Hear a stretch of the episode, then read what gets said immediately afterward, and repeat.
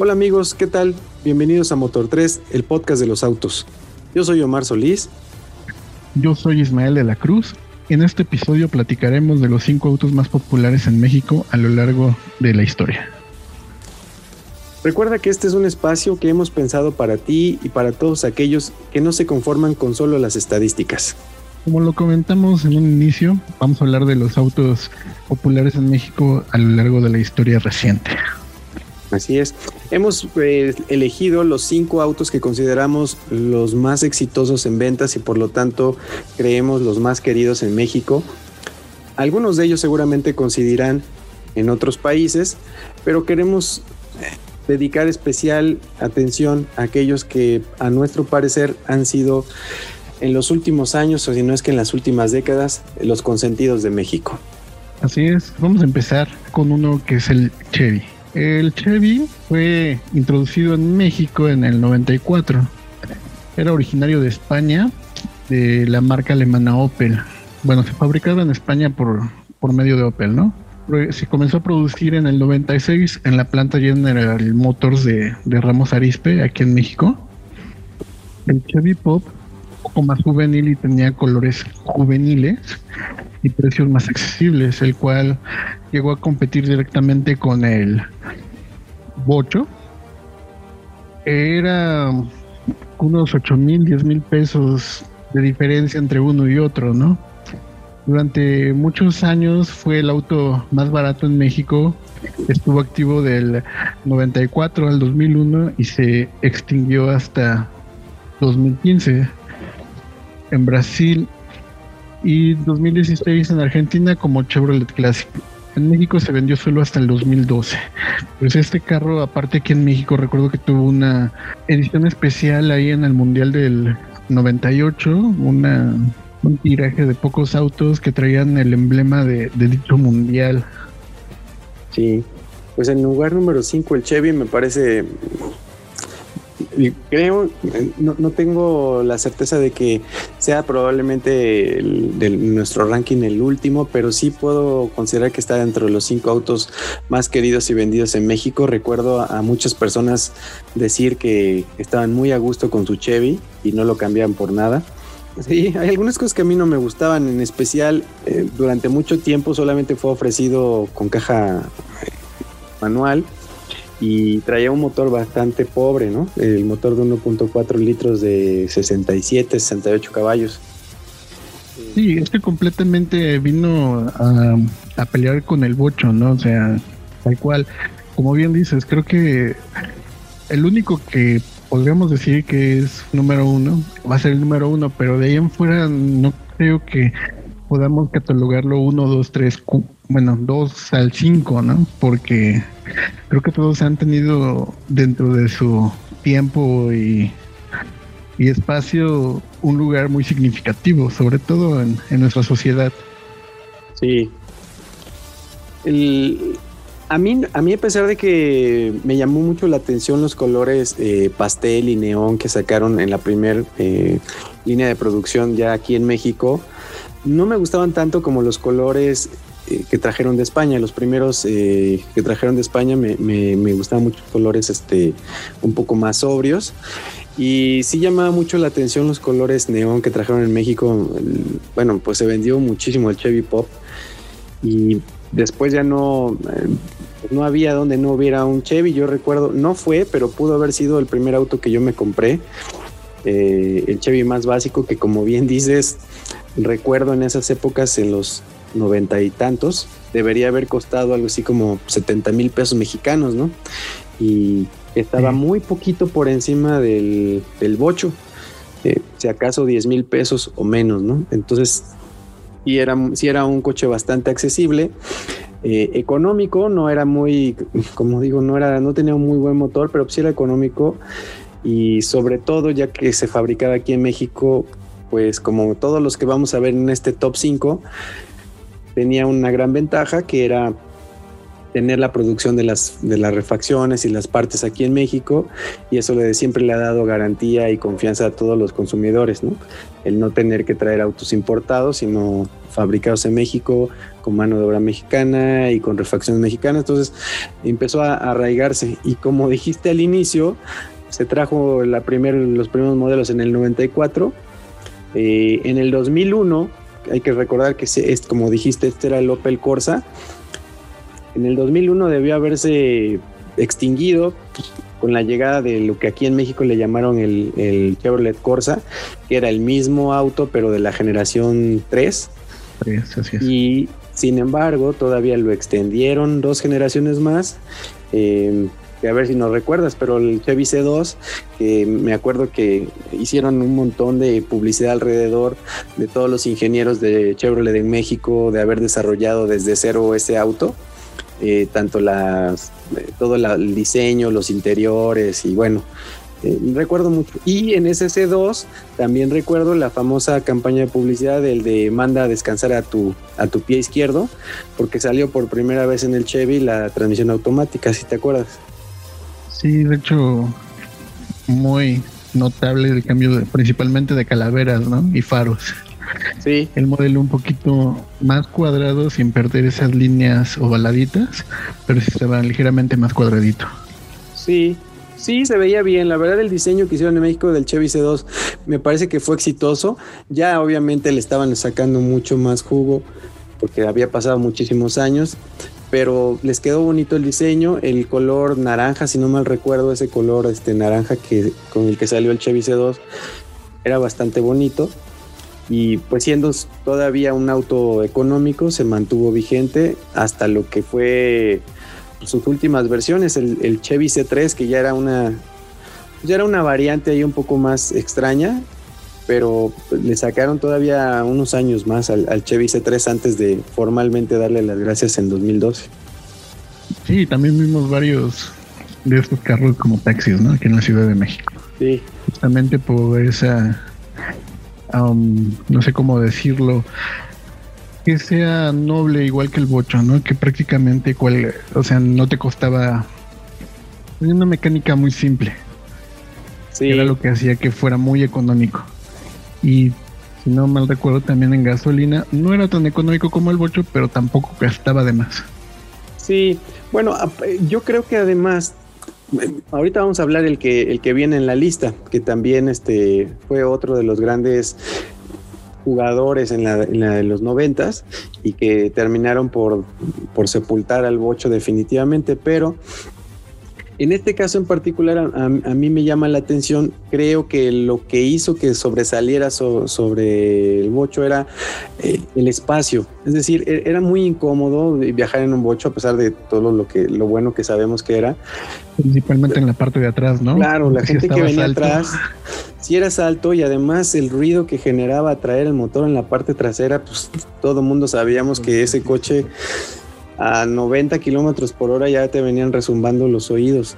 Así que eh, tener un motor eh, eh, delantero en, línea, este, mucho más silencioso y tal vez no era tan económico comparado, ¿no? O sea, mucho más económico. Ya apareces entonces, ya está, ya había un Honda Civic en el mercado con un motor también de 1.6 litros y que entregaba muchísimo más potencia y torque. Pero hablando del segmento de entrada, el Chevy le dio como que a las familias este tema de que había espacio, de que pues ya había cuatro puertas. Subirse a un bocho era pues totalmente incómodo tener que mover siempre el asiento delantero, ¿no? Para dejarse entrar o salir a los pasajeros. Así es. Y, el Chevy pues vino a, cubrir ese nicho a un precio bastante accesible, ya fabricado en México, no precisamente el mejor en temas de calidad, pero, pero aguantó y creo que que es un digno representante de nuestro top 5 de los más queridos en México. Sí, claro. Vamos con el siguiente, ¿no? Que llegó antes que el Chevy, pero sí. También vino a decirle al bocho, a ver, espera. Sí. Nosotros también podemos hacer eso. Ah. En el, vamos a llamarle en la posición número 4, aunque como bien dices, tal vez no sería justo nombrarlos eh, en ese orden, pero en la siguiente posición tenemos al Nissan Suru El Nissan Suru, pues junto con el Chevy también se ganó otro nombre en México. Como sabemos, el, el eh, es un Nissan Sentra, es el Nissan Sentra de segunda generación.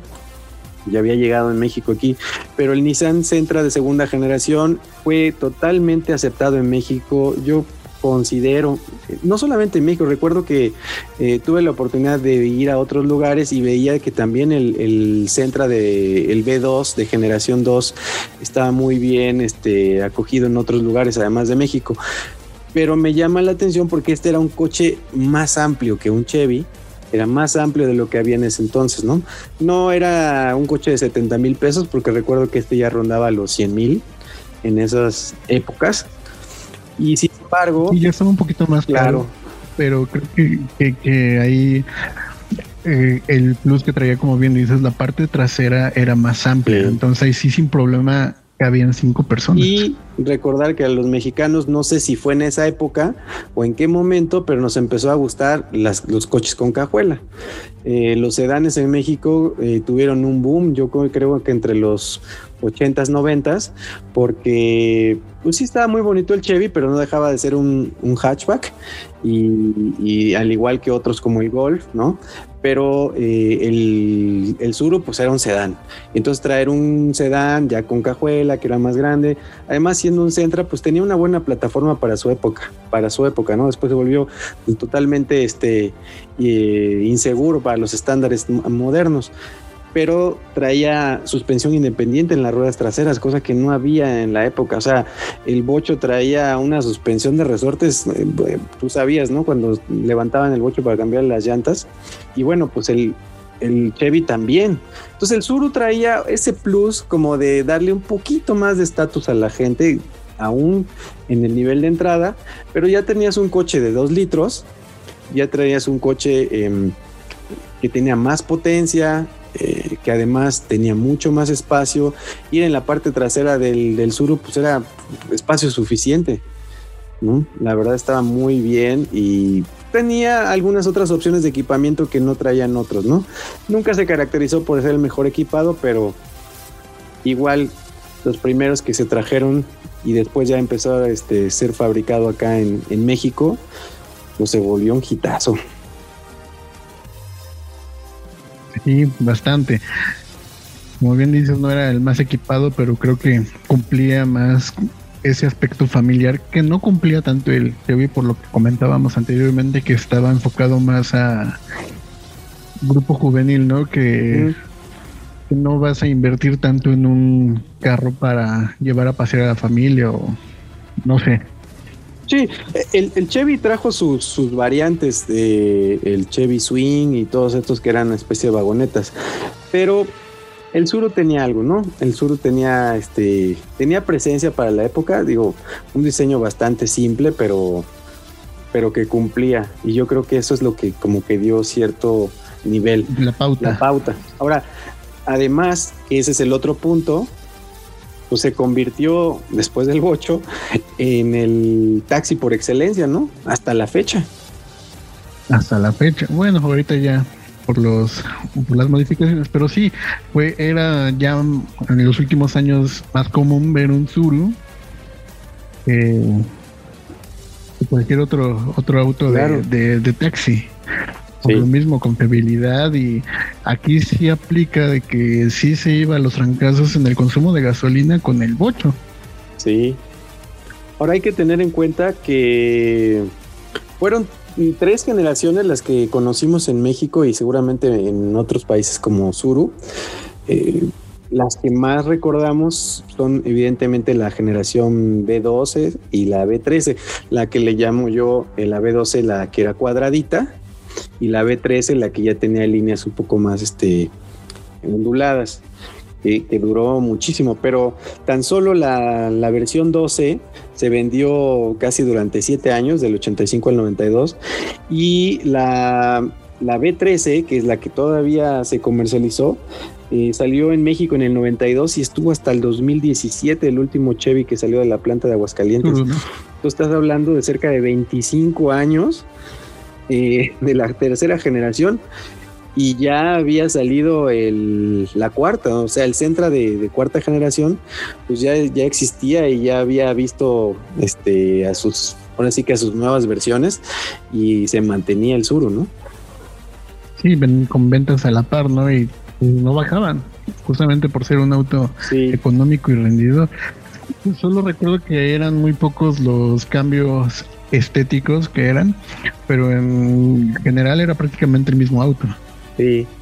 Sí. Lo más notable era el cambio de faros y cuartos. Que yo recuerdo. Que de hecho también si nos vamos tuvo sus versiones, creo que se llamaba GCI. Sí. Que eran las coupé y... Pues hubo muchas, hubo, variantes. En la, en la generación B12, en la que era cuadradita, el, el Hikari Coupé, que fue una variante sobre, sobre el Suru, tenía un buen diseño para la época, ¿no? También hay con unas adecuaciones. Y en la generación B13, pues salieron varias versiones del GSI, un GSI 2 incluso, que le aumentaban algunos otros, otros detalles la verdad es que los acabados y los materiales no eran de los mejores, pero eran bastante resistentes, ¿no? Era muy, a pesar de que cuando salió el Suru, yo recuerdo, yo mm, digo, escuchaba a las personas que los mencionaban que eran, es un coche que tiene una lámina como de papel, ¿no? Se decía que era, incluso llegué a escuchar comentarios de trae motor de plástico. Em, sí, claro. Pero, pues ahí está, o sea, los hechos hablan por sí solos, o sea, es un coche que se mantuvo por 25 años, ¿no? Este, la, última de las generaciones que nos conocimos como Chevy, si hablamos desde la generación 12 y la 13, pues estás hablando que fueron prácticamente 30 años que se mantuvo este coche en México, así que la verdad increíble la cantidad de autos que se vendieron y al igual que el Chevy, pues acabó siendo más mexicano que japonés. Así es. Bueno, pues si te parece, vamos con el, con el siguiente, eh, unos de tus marcas consentidas. Claro, Volkswagen. Un Pointer. Vamos con el Pointer. Es otro de los carros que ha gustado demasiado a la gente. Creo que ya es un segmento un poquitito arriba de, los dos anteriores, pero sigue siendo de los de, de gama de entrada. Este auto llegó para competir justamente como lo, dije hace un rato, en una gama de entrada, ¿no? Llegó a competir incluso hasta con, el, con su misma marca, en este caso Bocho, contra Chevy y Zuru. Venía principalmente importado de Brasil. A finales del 97, desde su segunda generación, por, pasando por dos rediseños de la generación G3 y G4 y del año 2009, Volkswagen descartó ah, el nombre de Pointer y fue sustituido por el de Gol de la nueva generación. Hoy es uno de los autos de Volkswagen más económico, ya en su versión más nueva. Aún se sigue importando de Brasil con motores 1.6 litros. Recuerdo que también hubo un 1.8 me parece. De eso sí no soy tan seguro. Soy honesto. El que sí estoy seguro es del 2.0, que era un GTI, que venía con prestaciones ya de un pequeño alerón, eh, me parece que de acero, de 5 velocidades.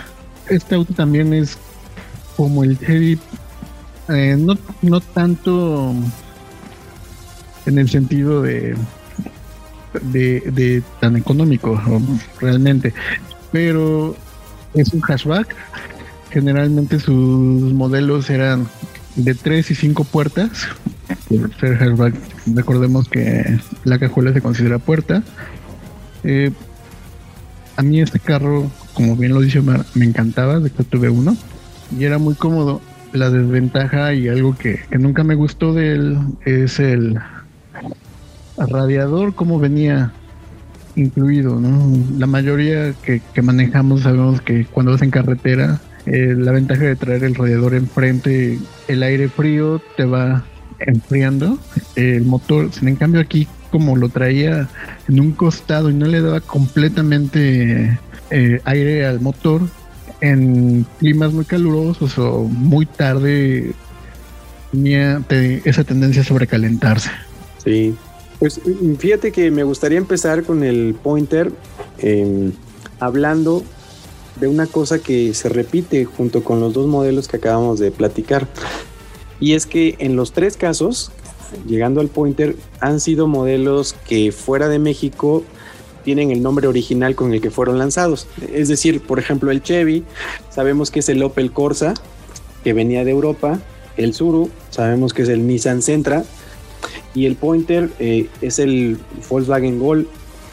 Y este Gol, que ya se vendía en otros países de América, eh, cuando llegó a la generación 3, lo trajeron a México como, como Pointer Em, y se mantuvo. realmente la generación 3 y 4 del Volkswagen Gol es lo que conocimos como Pointer y comparte esa misma característica de que algunas armadoras juegan con estos nombres en distintos mercados para tratar de alargar la vida de algunos productos haciéndonos la ilusión de que son productos diferentes o más nuevos, ¿no?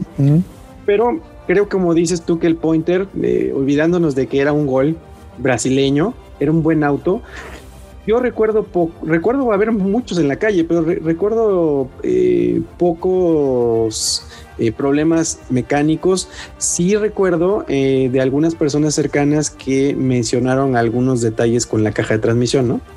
Em, con algunos temas de que si la transmisión era muy rígida o que habían tenido problemas y tuvieron que aplicar algunas garantías en cajas mecánicas. Pero fuera de eso, no, no, no, este, no vi nada. ¿Tú qué opinas? Ahí, ahí estaba raro, no sé si no usaban las mismas, no se sentía completamente igual de un Comfort Line o un GTI la caja a uno más básico. Sí. No sé, no sé si fuera solo mi percepción, pero por ejemplo, cuando metías una velocidad estaban medio extrañas. Eh, por decir, en el Pointer GTI yo la sentí que eran como no entraban como lineales, como que tenías que hacer una pequeña curva y yo creo que eso es a lo que se refieren, este, que estaba un poco dura, pero eh, es que no sé cómo explicarlo. Sí. Pero sí estaban, sí estaban un poco extrañas, pero no sé si no era el mismo, mm, eh, no sé cómo, cómo se llama el mecanismo para hacer el cambio de, de velocidades, porque de hecho hasta la base de la palanca era distinta. Sí. No, no sé si, o sea, la base de la palanca, a pesar de que era un pointer, era distinta en varios modelos. No sé si hay alguien en, en nuestra audiencia que, que sea ingeniero o haya visto esto, que pues, nos lo comente, ¿no? Sí, yo recuerdo, digo, el modelo que más recuerdo eh, de la segunda, eh, digamos, del Pointer G4 o la segunda, este, la segunda generación que, que, nombraron Pointer, el Pointer City, que salió con, con, algunos colores metálicos. Recuerdo ver algún plata y un oro, este, dorados en la calle.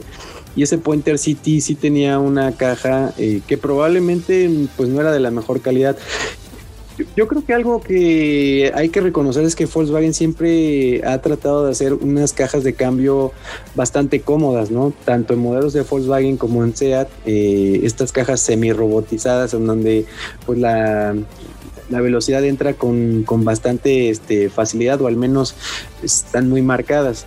Así que en el pointer como que es como que eso no se cumplía, ¿no? Como que la caja no era una caja de Volkswagen que tú dijeras, ah, es que es, tiene muy buena calidad. Y yo creo que es a lo que muchas personas se quejaron este, con esta, con esta caja de transmisión. Puede ser, como dices, que los modelos este, de entrada, los más básicos, eh, tenían una, una distinta a los modelos más altos. Sí, claro.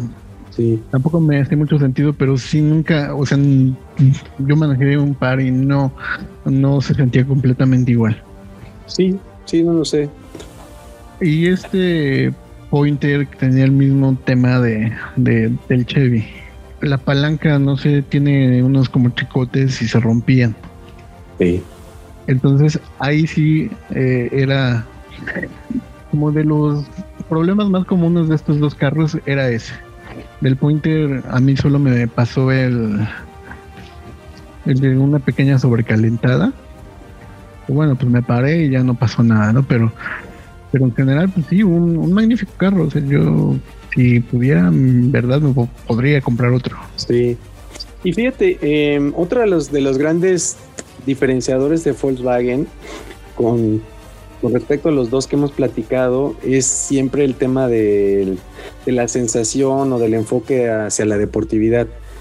En el caso del Pointer, eh, llegó a tener un motor de 1.6 litros, igual que el último que traía el, no igual, me refiero a un motor de 1.6 litros que también trajo el Chevy en sus últimas versiones.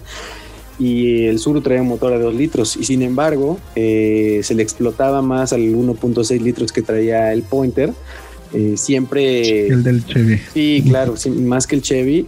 Y siempre jugando Volkswagen con el torque, ¿no? Siempre esa, eh, ese como andarse dedicando mucho al tema de entregar el torque en bajas revoluciones. Es algo que no se ve en otras marcas, que puede ser que tengan mayor potencia, pero creo que ese era también un plus del Pointer, ¿no? Esa sensación de deportividad que le, que le dio, a diferencia de los otros dos marcas. Sí, que, pasa lo mismo que igual que casi todos los autos de, Volkswagen, ¿no? Que a una velocidad moderada para, para, carretera sientes como se, se pega el piso y te da cierta seguridad. Sí, bueno, habrá, habrá sus excepciones, ¿no? Pero sí hay que reconocer que Volkswagen eh, siempre son diseños sobrios, diseños limpios, pero como con ese toquecito o ese ADN como de deportividad, ¿no? Así sean los modelos más, más de entrada hasta el día de hoy. Pues ese es nuestro, nuestro tercer eh, elegido para esta lista, para este top 5 de los más queridos. Em, duró nada más, duró casi 14 años a la venta en México con estas dos generaciones, hasta que finalmente llegó en 2009 ya el, lo que conocemos. generaciones. Perdóname. Fueron tres generaciones. Y bueno, de ahí básicamente hasta llegar a lo que hoy es el Volkswagen Gol, ¿no? Que fue la generación 5 y bueno, ya conocemos el, el, resto, pero, pero el Pointer, digamos, vino a llenar también ese hueco. Repito nuevamente, esta cambio generacional que hubo después del, del bocho, que se dio a mediados de los 80 y todos los 90, fue un cambio generacional en, en México. Sí, ¿no? Principalmente para volviendo a atacar ese, e, ese segmento juvenil, muy enfocado principalmente en los años 80 y 90, ¿no? Para para los jóvenes, no tanto para otro tipo de personas. Sí. Porque como hoy en día vemos que los autos van enfocados, no sé si sea la percepción, ya más este más discretos en algunos colores, ¿no? No todos, pero su gran mayoría sí van y ya están buscando o como lo hemos platicado en otros capítulos, buscan esa parte de la familia, ¿no? Donde ya te quieren hacer eh, o te quieren vender la idea que ya se trae tres filas de asientos cuando realmente hasta el final a veces no cabe nadie, ¿no? Sí, sí, sí. Pues vamos a pasar al siguiente, ¿no, Mar? Vamos al siguiente y ya se vuelve más complicado decir quién está en esta lista, pero sin duda, sin duda, tenía que estar otro Volkswagen, el Jetta, consentidazo en México. El Jetta hasta el día de hoy creo que no sé si haya tomado obviamente en otro nivel la posición como del, del auto que todos quisieran, que la familia, toda la familia, eh, al menos en México quisieran, pero pues se ha mantenido. En, el, en 1981 llegó el Atlantic, que fue el Jetta de generación 1, el, el MK1 como los nombra Volkswagen.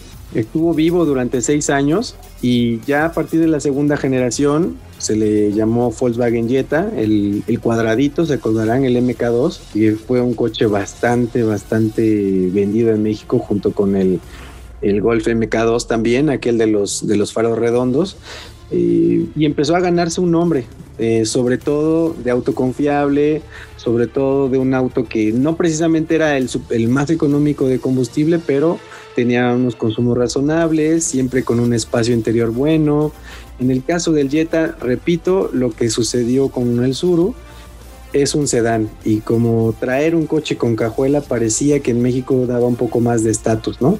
A traer un, hatchback o probablemente ya aspirabas ya no a traer el coche de, cuando estabas más, más chavo, sino ya, ya podías comprarte un Jetta, pues empezó a crear esta, este mito y así llegamos a la tercera generación, que ya era un poco más, eh, con líneas un poco más curvas.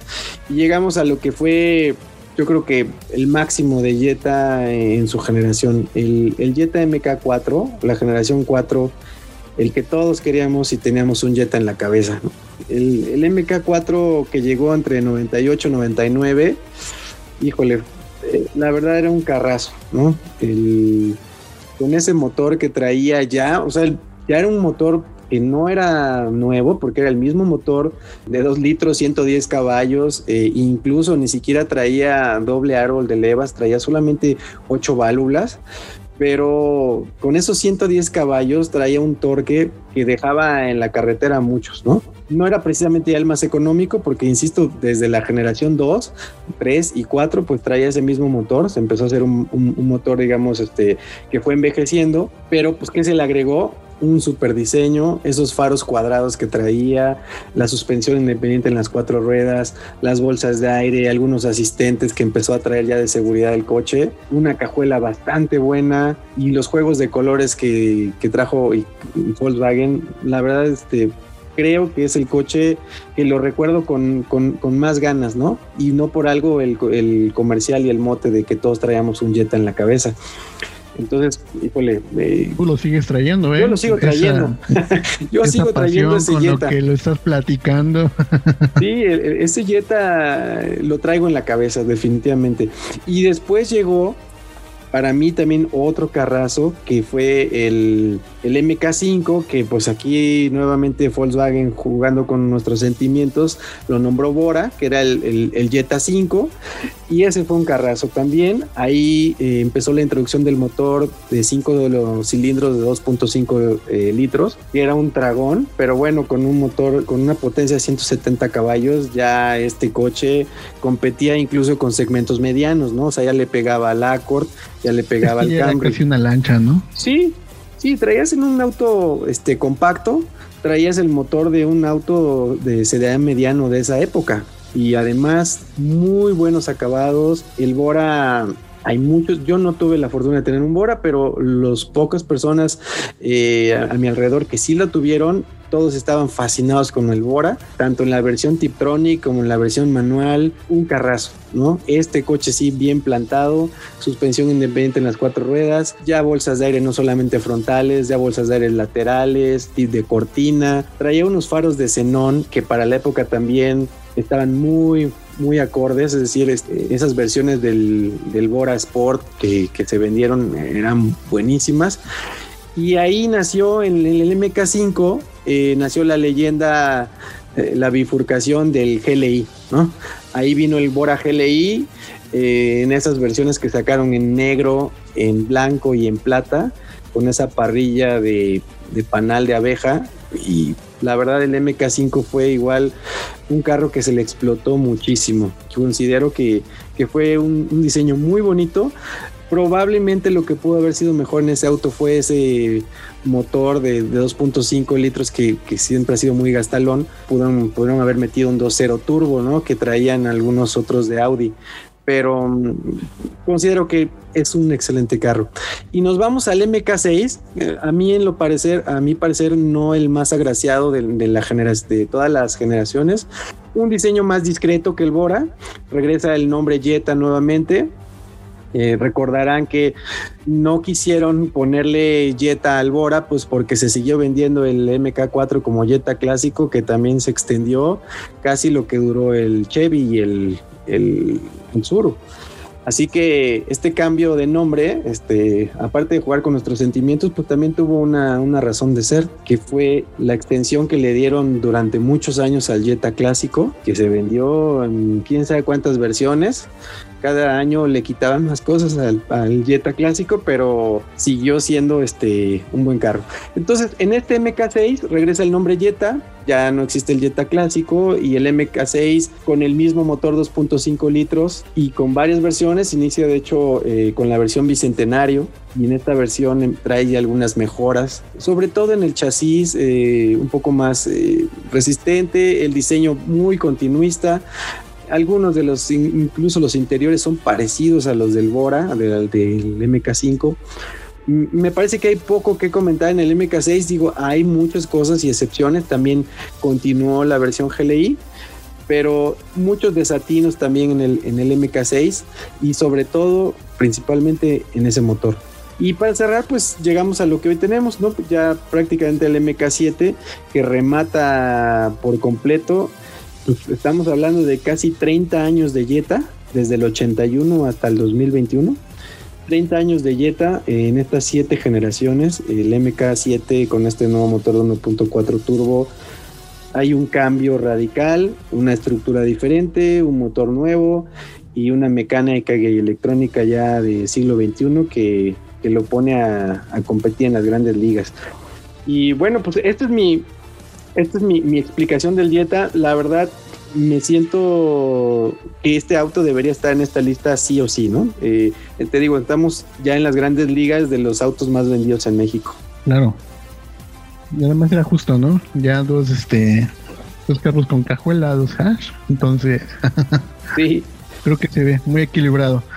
Sí, sí, sí, el, el, el, tema de la cajuela en México, incluso te das cuenta que a la fecha, por ejemplo, hay otros modelos de entrada de, no sé, de Mitsubishi o de Chevrolet y que intentan, aunque sea este, como el Chevrolet Beat, de ponerle la cajuela, aunque sea a veces prácticamente muy pequeña, pero da esa sensación de que traes un sedán. Entonces, creo que el tema de los sedanes se reforzó a finales de la, de la década del siglo pasado con en México con el Sur y con el Jetta, que fueron los referentes en temas de sedán y que rompieron récords de ventas, ¿no? Con millones de unidades vendidas. Claro. Sí. Y ahora sí te dejo pasar a lo que consideramos que es el top del top de esta de este recuento y uno de tus autos favoritos. Claro, es una leyenda viviente hoy en día, aunque ya no lo produzca. Uno de los vehículos más exitosos en la historia de, de México. Es el más emblemático. Y supongo que saben cuál es. Es el Volkswagen Sedan. Que, pues, hablando de autos longevos, creo que este es uno de los más longevos que ha estado en, en México, ¿no? Porque este auto llegó en 1954 de Alemania. Posteriormente pues, ya se empezó a ensamblar aquí por Automex. En el 64 ya Volkswagen fue cuando hizo su planta en Puebla. Y ya en el 93 esta planta sacó la unidad 21 millones. O sea, imagínate, ¿no? Cuánto de venta, que aparte de lo que consumíamos aquí era lo que se exportaba, según yo, al mundo. El 30 de julio del 2003 salió de línea de producción del último Volkswagen, una edición limitada de 3.000 unidades. Fue con unas llantas de cara blanca, fueron muchos aspectos clásicos a este, a este auto, ¿no? Eh, el último en salir en, producción, pues actualmente se encuentra en, en, Alemania, ¿no? Que es en el Museo de Volkswagen. Creo que todos tenemos una, una historia en este auto, ¿no? Desde aprender a manejar o quien se lo robaba al papá para ir a ver a la novia. ¿De qué, de qué bocho te acuerdas tú eh, más? Este, no sé. Pues es que en la familia siempre fue un carro que, que dos o tres tíos tenían, ¿no? esa experiencia de subirte al auto que con su olorcito típico como a gasolina, no sé. Entre plástico y ese plástico y gasolina, ¿no? Sí, o sea, era, era una experiencia muy padre. Mucha gente pues aprendió a manejar en este vehículo, ¿no? Y te decía, no, si manejas esto, manejas cualquier cosa. Sí. Eh, yo tuve uno del año 2000, ese ya con inyección electrónica. Electrónica, y traía computadora pero creo que me seguía gustando más la versión que venía con carburado, donde pues prácticamente ese no, no, bueno, ni tampoco la electrónica, pero no te dejaba, ¿no? Porque su mecánica era tan sencilla o tan simple que cuentan las leyendas que una media o, con un lazo podías echar a andar el motor, ¿no? Que de hecho es un boxer de cuatro cilindros. Sí, la verdad es que sí es una leyenda viviente. No creo que solamente para México. A mí me parece que es Volkswagen, el sedán, el bocho, es el auto del siglo XX, ¿no? Es el auto que denomina el siglo XX, que de alguna u otra manera hizo posible que llegaran más autos a menor precio, eh, a menor precio en todos los países.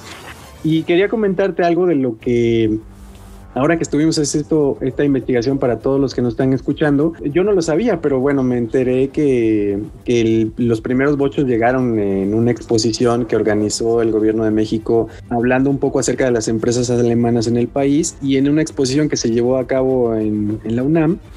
Eh, trajo como exposición el coche y generó tanta expectativa que pues, duraron menos de dos años en ya tenerlo produciendo aquí. Primero se trajeron, como decías, algunas, mm, algunas unidades de Alemania y posteriormente se empezó a fabricar. Y la planta de Puebla pues se volvió también una, aparte de una inversión impresionante en uno de los grandes proyectos, eh, digamos, en México, ¿no?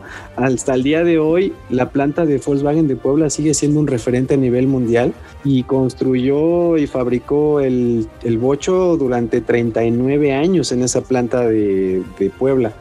Entonces, eh, sí, 21 millones se me hacen pocos, la verdad. Muchos de esos eh, se exportaron también y creo que pues eso, eso, como dices es una leyenda. Creo que sin duda en México es el top.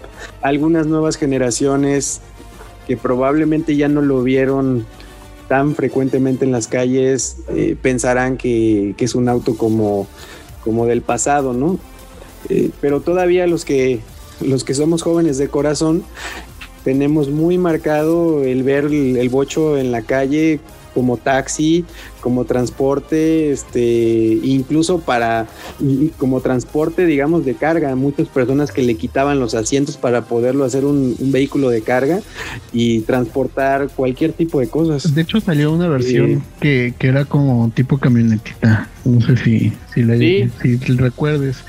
Eh, o sea, esa fue una genialidad desde mi punto de vista. De... Sí, Sí, bueno, y acá en México la verdad porque se siguió vendiendo siempre el sedán, pero en Estados Unidos pues se vendió el cabrio y algunas otras versiones, ¿no? Este, que le, le dieron mucho más, este, digamos, vida al modelo. Pensando que este modelo prácticamente nació del, de la Segunda Guerra Mundial, estás hablando de los 30, 40, eh, en 1950 se, se, afianzó como un, como dicen los allá, el, como auto del pueblo en Alemania y nosotros lo adoptamos como mexicano. Como mexicanos, eh, creo que este auto marcó pues varias generaciones y, sin duda es este un, representante, un digno representante del, primer puesto de este top eh, de Motor 3, de los autos más queridos y vendidos en México. Así es, aparte pues, es tan emblemático que pues es base de, de ahora bueno, de aquellas épocas de, del Porsche. Sí. El primer Porsche fue es una modificación de este motor de un bocho y con una carrocería distinta, pero tanto el chasis y motor era exactamente el mismo. Sí, sí, de hecho los primeros Porsche este 911 de, del siglo pasado pues se escuchan casi como si fuera un bocho, ¿no? El motor boxer es indudablemente tiene esa característica, claro. Ahora un 911 del 2020 estamos hablando de una, de una refinación que no encontraríamos este, en ningún lado. Pero tienes toda la razón, o sea, al final era una mecánica, digamos, probada Además tenía cierta característica el coche, porque a pesar de que no era una suspensión que fuera muy buena, aquí en México se adaptó muy bien eh, pues al terreno y a los caminos de, México. No solo me refiero a la ciudad y en los baches, ¿no? Pero también, por ejemplo, en provincia, en un montón de lugares en donde... En terracería. Terracería, era más fácil entrar con un bocho que entrar con cualquier otro coche, ¿no? Porque tenía una altura más sobre el piso, porque traía esas llantas bastante eh, grandes, ¿no? Que le daban esa posibilidad de desplazarse en lugares donde otros con llantas más pequeñas no podían. Sí, así es. Entonces, sí, por eso sí es un como que un emblemático, un referente. Totalmente, totalmente. Coche alemán que para nosotros con corazón mexicano se mantuvo en el gusto durante varias décadas. Hace 50 años, ¿no? Mucha gente de la leyenda de Volkswagen comenzó con esto y de ahí hasta lo que hoy tiene en su línea de producción esta marca. Así es. Sí, ¿qué les parece este listado que acabamos de, comentar con ustedes? La verdad, mm, nos sirvió eh, muchísimo haber hecho esta investigación para ustedes. Creemos que puede haber algunas, algunos otros autos que tal vez omitimos o que consideran que debieron haber estado en este top 5. Eh, a nuestro parecer, eh, después de haber hecho una recapitulación y de investigar más a fondo sobre la historia, las ventas y la, historia atrás de cada uno de estos, consideramos que son los mejor. Pero eh, si alguno de ustedes tiene la, la, impresión de que debimos haber incluido a alguien que no estaba en esta lista, por favor háganoslo saber. Hay muchos autos que, que están ahí en, el, en este posible lista y sabemos que México siempre se ha caracterizado por ser un país donde han llegado inversiones automotrices históricamente, así que debe haber más de cinco autos que están en el cariño y en el corazón de muchos mexicanos. Claro. Y pues si también quieren que investiguemos de algún auto que tengan curiosidad en específico, también háganoslo saber y con gusto les estaremos dando más información de, de esos autos. Sí.